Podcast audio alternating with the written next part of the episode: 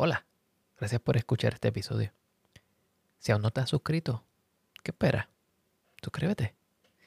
Y de una vez, ve a tu plataforma de preferencia y déjame una pequeña reseña o un review para que así más personas tengan acceso a este podcast. Gracias. Bienvenidos a The Food Engineer Podcast, un podcast dedicado a la exploración de alimentos y bebidas fermentadas. Yo soy tu anfitrión, Cristian Mercado.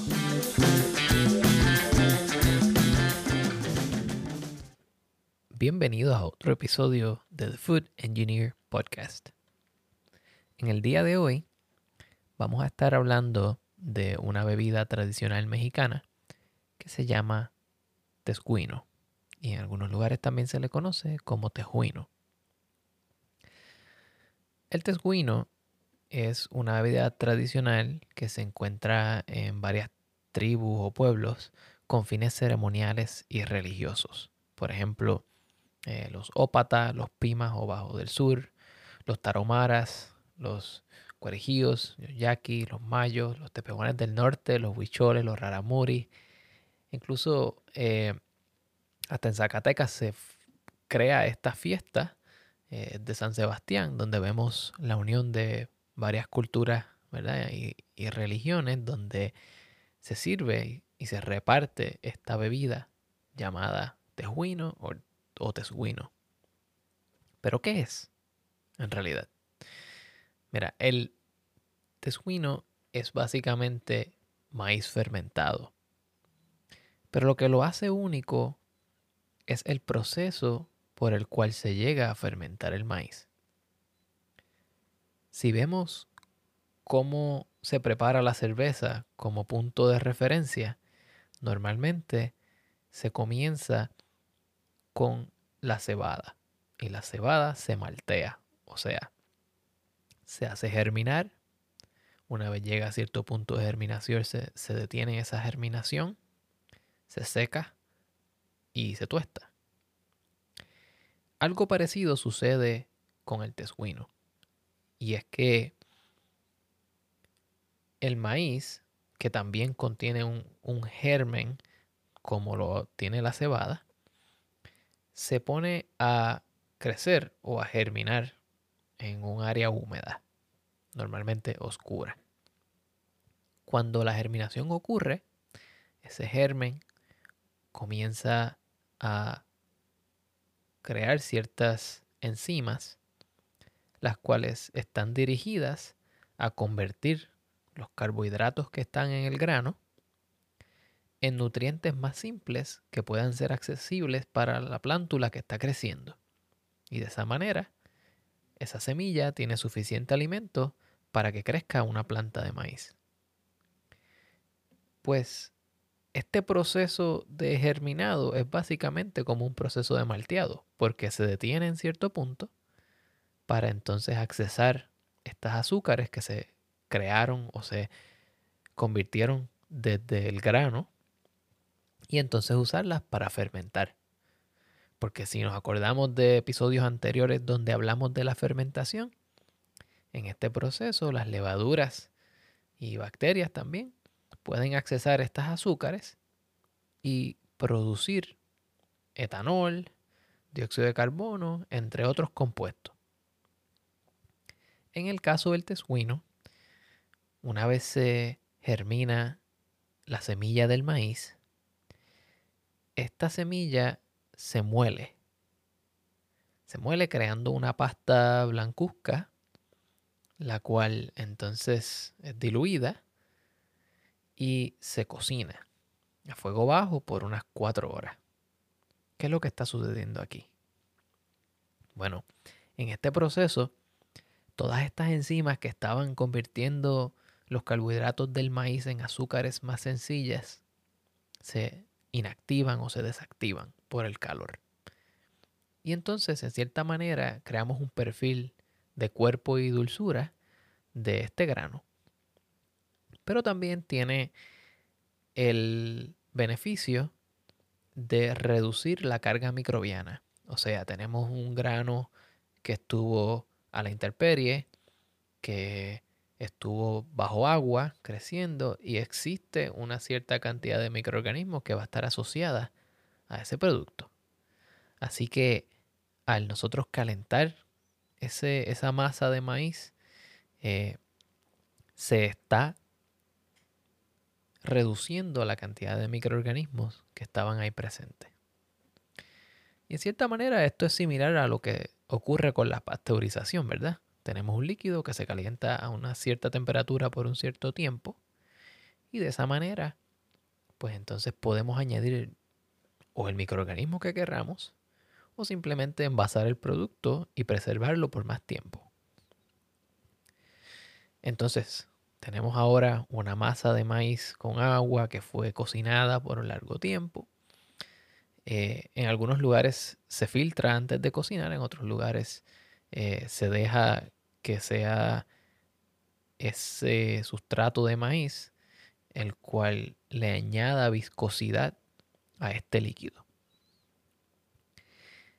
Este líquido de maíz que fue germinado, molido, cocido, se enfría, se filtra o se cuela y luego entonces se transfiere a unas ollas de barro. Y es muy importante, las ollas de barro tienen un gran rol en la fermentación del tesguino. Porque el barro tiene una cierta porosidad. Y esta porosidad deja que los microorganismos se alojen en estos pequeños boquetitos o poros. Y entonces esta olla de barro puede ser reutilizada lote tras lote para seguir haciendo esta bebida fermentada sin tener que añadir otros microorganismos. Los pueblos tradicionales que hacen el tesuino como parte de sus rituales ceremoniales y religiosos tienen un procedimiento el cual es utilizado para limpiar estas ollas en caso o estas, eh, estos contenedores de barro en caso de que el tesuino resulte de una calidad inferior. A mí me parece súper interesante, ¿verdad? Que al día de hoy, con el tipo de ciencia, la investigación y los avances tecnológicos que, a los cuales hemos llegado, eh, podemos observar donde pueblos tradicionales tenían este tipo de procesos existentes para limpiar sus contenedores de fermentación, para restablecer los microorganismos para tener una buena fermentación. Y una de las maneras interesantes que ellos lo hacen es que cuando un tesguino resulta de una calidad que a ellos no les gusta, se crea una mezcla de ciertas hierbas y se lava el interior del contenedor de barro con estas hierbas. En cierta manera, eh, matando ciertos microorganismos con la combinación de los componentes químicos que están en estas hierbas. Una vez esto está hecho, se lava el contenedor y se le echa un tipo de raíz y ciertas, eh, ciertos granos, los cuales se sabe que tienen microorganismos como Saccharomyces cerevisiae, que básicamente son tipos de levaduras que pueden procesar azúcares y convertirlas en alcohol. Así que estamos viendo que existe un proceso de desinfección y también existe un proceso de inoculación. Normalmente eh, la fermentación del tesuino en estas ollas de barro tiende a tomar algunas 50 horas. ¿Y por qué 50 horas? Bueno, el tipo de microorganismo determina la velocidad de la fermentación, pero tenemos que tener en cuenta que este tipo de bebida se utiliza en ceremonias y rituales. Y si se deja fermentar mucho más tiempo, podría llegar a un punto de alcohol por volumen, el cual sea muy elevado. Y entonces, pues, aquellos que disfrutan de esta bebida como parte de las festividades podrían tener unos efectos un poquito adversos. Cuando el tezuino ya está fermentado y digamos que se esté celebrando, por ejemplo, la fiesta de San Sebastián, eh, las personas de la aldea o del grupo o de la comunidad van a ir tomando el tezuino de un calabacín. Ahora bien, de cada pueblo el cual produce el tezuino, surge un método de servirlo y de probarlo. Por ejemplo, en algunos lugares se usa eh, un vaso, en otros lugares se usa un contenedor hecho a base de un calabacín, en algunos lugares se le añaden cosas como sal y limón. Em, en otros lugares se utiliza un jarro natural sin barniz, o sea, un, barro de una jarra de barro cocido sin barniz. Y podemos ver lugares donde también se le echa cosas como tuna o cáscara de palo de mimbre.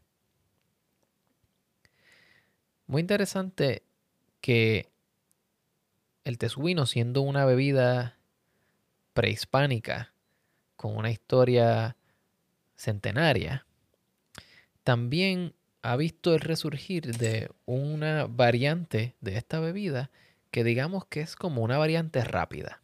O sea, si vamos a, una plaza y conseguimos el tezuino como esta bebida fermentada, viscosa, color marrón, que se sirve con hielo, sal y limón, estas personas que lo sirven en, estos lugares públicos tienen un proceso un poco distinto a los pueblos tradicionales que lo producen. O sea, que en vez de comenzar con un grano de maíz, el cual es germinado, luego es calentado, luego es cocido, filtrado y fermentado, comienzan con maíz nixtamalizado. Este maíz nixtamalizado es mezclado con agua y azúcar, creando un atole. Un atole no es otra cosa que una bebida dulce de maíz viscosa.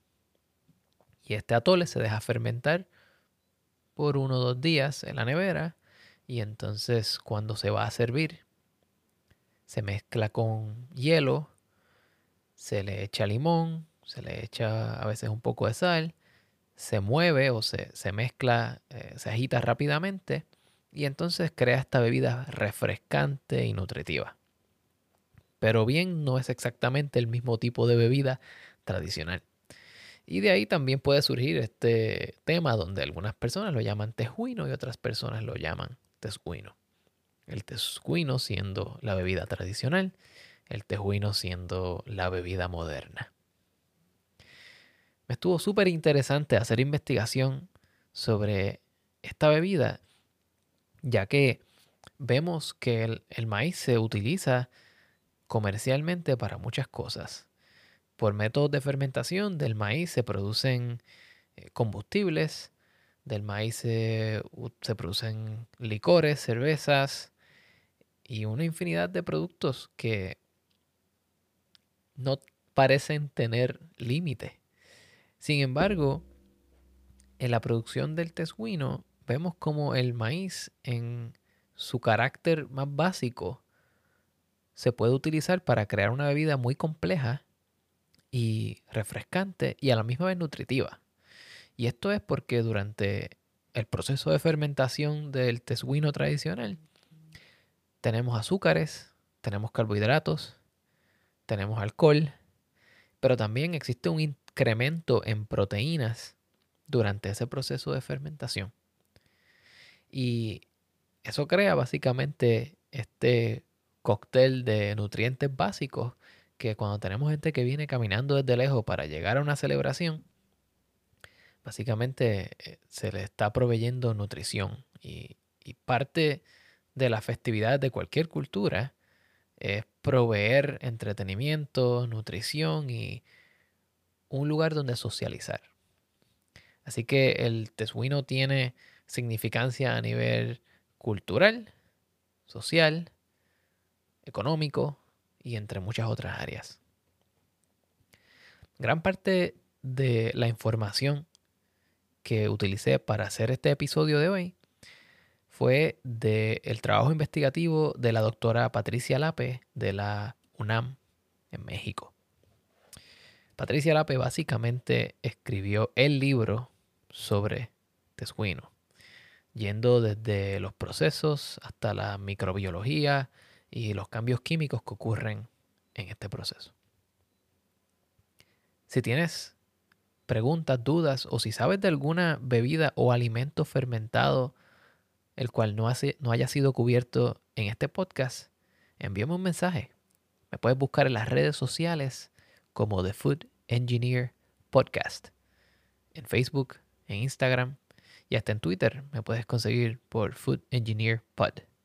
Envíame un mensaje y vamos a hablar un poco más sobre estos alimentos que no son discutidos en el día a día, pero que pueden ser de importancia cultural. Espero que hayas disfrutado de este episodio. Hasta luego.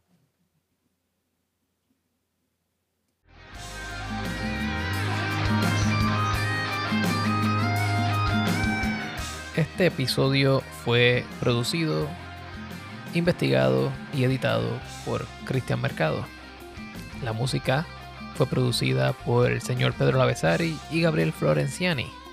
La canción que escuchan se llama Lápices, igual que siempre.